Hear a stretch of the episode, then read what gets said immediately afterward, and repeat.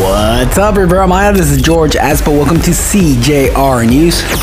Quintana Roo swimmer will represent Mexico in the World Cup. She will participate in the World Swimming Championship for people with Down syndrome in Albufeira, Portugal.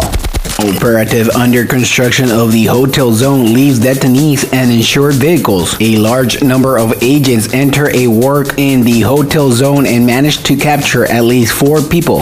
Kantunilkin, they stop a Leona Vicario van that was transporting wood. The responsibility will be determined in a General Assembly of Ejidatarios.